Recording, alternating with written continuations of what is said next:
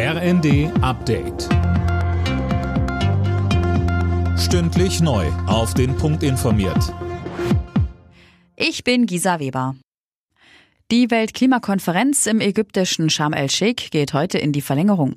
Ziel ist eine gemeinsame Abschlusserklärung.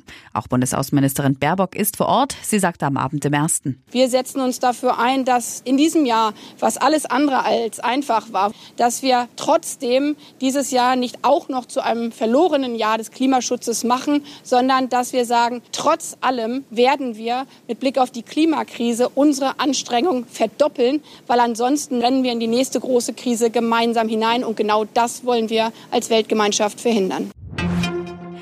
Die Betreiber der Gasspeicher in Deutschland halten eine Gasmangellage in diesem Winter für eher unwahrscheinlich. Wir kommen gut durch, wenn es keine extremen Temperaturen gibt, heißt es in einer gemeinsamen Erklärung. Auch mit Blick auf den nächsten Winter sind die Betreiber vorsichtig optimistisch. Die Gasspeicher können vor dem Winter 2023-24 wieder umfangreich gefüllt werden. Das hängt aber davon ab, wie viel Flüssiggas verfügbar ist, so die Gasbetreiber weiter.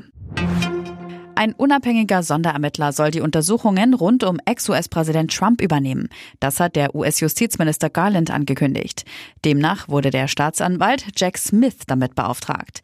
Er soll unabhängig entscheiden, ob gegen Trump offizielle Beschuldigungen unter anderem wegen der Kapitolerstürmung im vergangenen Jahr erhoben werden.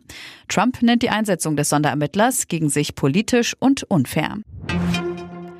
Der Berliner Zoo bleibt die nächsten Wochen geschlossen. Grund ist ein Vogelgrippefall. Jetzt sollen die anderen Vögel genauer untersucht werden, berichtet der Tagesspiegel. Wann der Zoo wieder öffnen darf, ist unklar. Alle Nachrichten auf rnd.de